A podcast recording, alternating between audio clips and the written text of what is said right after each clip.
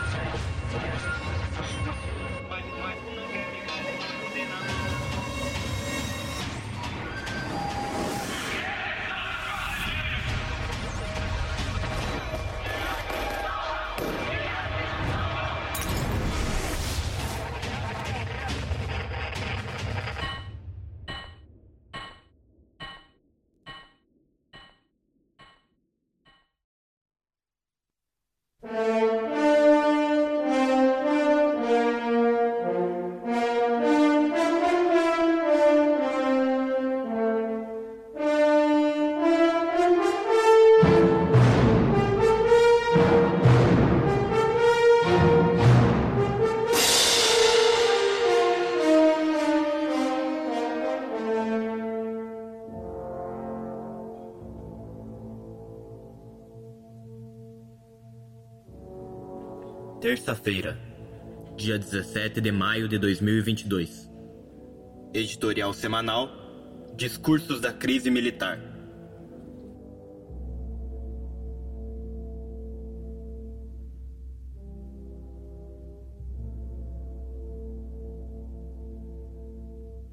A pregação golpista de Bolsonaro não cessa. Em cerimônia solene na Academia da PM de São Paulo, nesta semana, disse que as Forças Armadas e suas auxiliares não permitirão que marginais em gabinetes, referindo-se ao STF, roubem a nossa liberdade para fazer as pessoas de bem desistirem de seu propósito. Com pessoas de bem, presumimos. Bolsonaro se referia a pessoas como ele, milicianos, terroristas de extrema direita e delinquentes afortunados. Dia sim, outro também, Bolsonaro volta ao seu mantra de que povo armado jamais será escravizado. Para armar, não o povo, pois isso seria um passo adiante rumo à própria cova, e a do sistema de exploração e opressão de que é obstinado serviçal, mas sim seus bandos paramilitares na cidade e no campo. No dia 16, novo fustigamento. Em evento para comerciantes paulistas, aos berros e xingamentos, disse novamente que jamais será preso e que é impossível governar com o Congresso. Enquanto isso, num ato risível, Fachin imaginou dar um ultimato às Forças Armadas e ao próprio Bolsonaro ao exigir que todas as instituições se pronunciem desde agora se respeitarão ou não o resultado do pleito. Como se pode deduzir, além dos seus cupinchas, apenas as moscas se pronunciaram. Bolsonaro, como é constatável, segue sua agitação golpista. O alvo da mesma são as tropas das Forças Armadas reacionárias e suas forças auxiliares, principalmente, e a opinião pública em segundo plano. O objetivo é agitar os quartéis, alegando crise institucional como interferência do STF nas competências do Executivo, vida crise de Daniel Silveira, como suposta prova de parcialidade da Suprema Corte em favor da eleição de Luiz Inácio. Eleição que, para ele, seria o reinício da comunização do país e prova cabal de que o Estado é cooptado pelo PT e, neste caso, instar as Forças Armadas a intervir para garantir os poderes constitucionais, sendo essa uma das missões que a Constituição Cidadã de 1988 lhes atribuiu.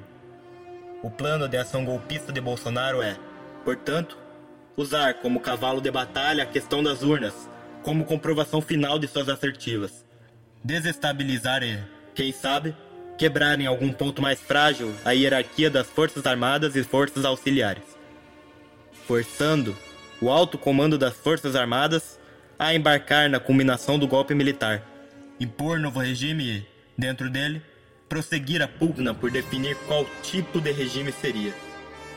Assim, toda a agitação bolsonarista busca incrementar a atmosfera da ameaça de um Armagedon iminente, tanto como chantagem que previna uma possível eleição de Luiz Inácio, quanto potencializar o frenesi de golpe para culminá-lo se este vencer.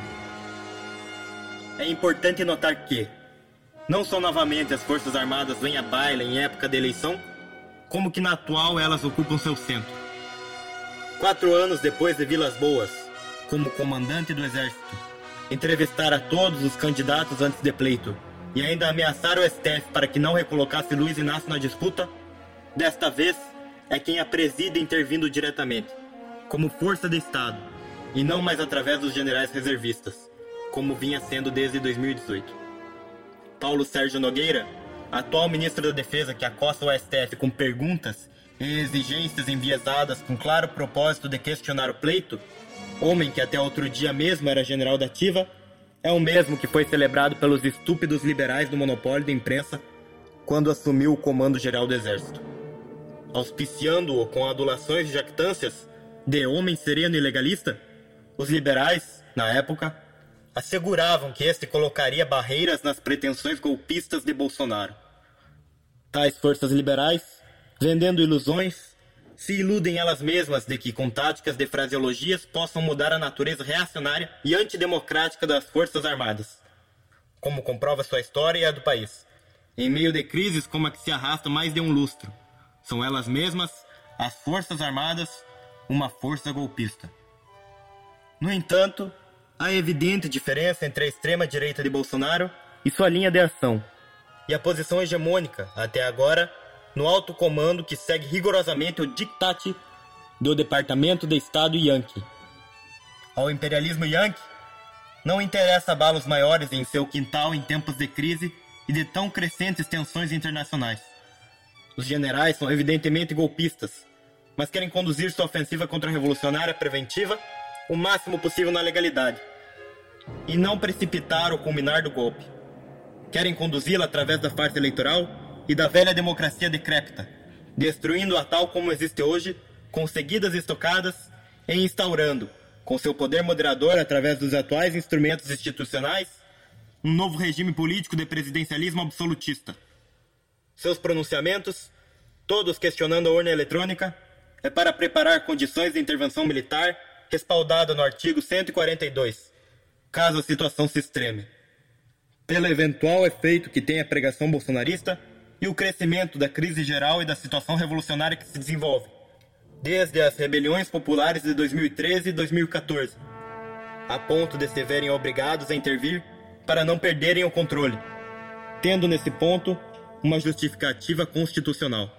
Mas, principalmente, seus arroubos golpistas contra as urnas são mais retórica. São uma medida para disputar com Bolsonaro o controle sobre a tropa o grau de politização é elevadíssimo no seio das praças, da suboficialidade e média oficialidade, que, ademais da falsa polarização eleitoral, se incrementa pelo grau profundo de crise geral do capitalismo burocrático e seu aparelho de Estado. Amanhã, sabem bem os generais, a situação revolucionária necessariamente dará novos saltos. E com isso, o risco de perderem o controle sobre as tropas é perigo real que os ameaça. Para evitá-la, os generais devem aparentar estar no mesmo estado de espírito de sua tropa, para assumir o controle da situação das forças e poder manobrá-las de acordo com o menor risco para a estabilidade e legitimidade da corporação. Que ninguém se veja em estado de defender essas velhas instituições carcomidas. A pretensa vítima do bolsonarismo, o STF, é o mesmo que sempre conciliou com o dito marginal que ora ocupa o Palácio do Planalto. Foi o STF quem, por maioria em uma de suas turmas, indeferiu a abertura de ação penal contra Bolsonaro por racismo, quando mesmo insinuou que um homem preto se media por arroba, medição apropriada ao gado. Analogia que o mesmo voltou a usar nessa semana. É o mesmo STF e o mesmo Congresso de corruptos, amplamente conhecidos por suas sentenças e PLs de ataques furiosos e impiedosos nos direitos democráticos e das massas trabalhadoras. De fato, as instituições da velha democracia não são nada mais que valha-coutos de bandoleiros e de come-dormes, somente um pouco mais bem comportados. Bolsonaro, nisso, tem razão. Nem só de mentira vive o homem.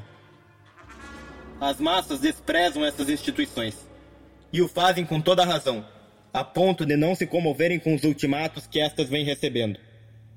Só há uma forma de arrastar as massas para a luta contra o golpismo e o fascismo, isto é, pela preservação e ampliação dos direitos democráticos, alistando-as em fileiras bem cerradas para combater, se quisermos no sentido literal, por um regime de democracia nova.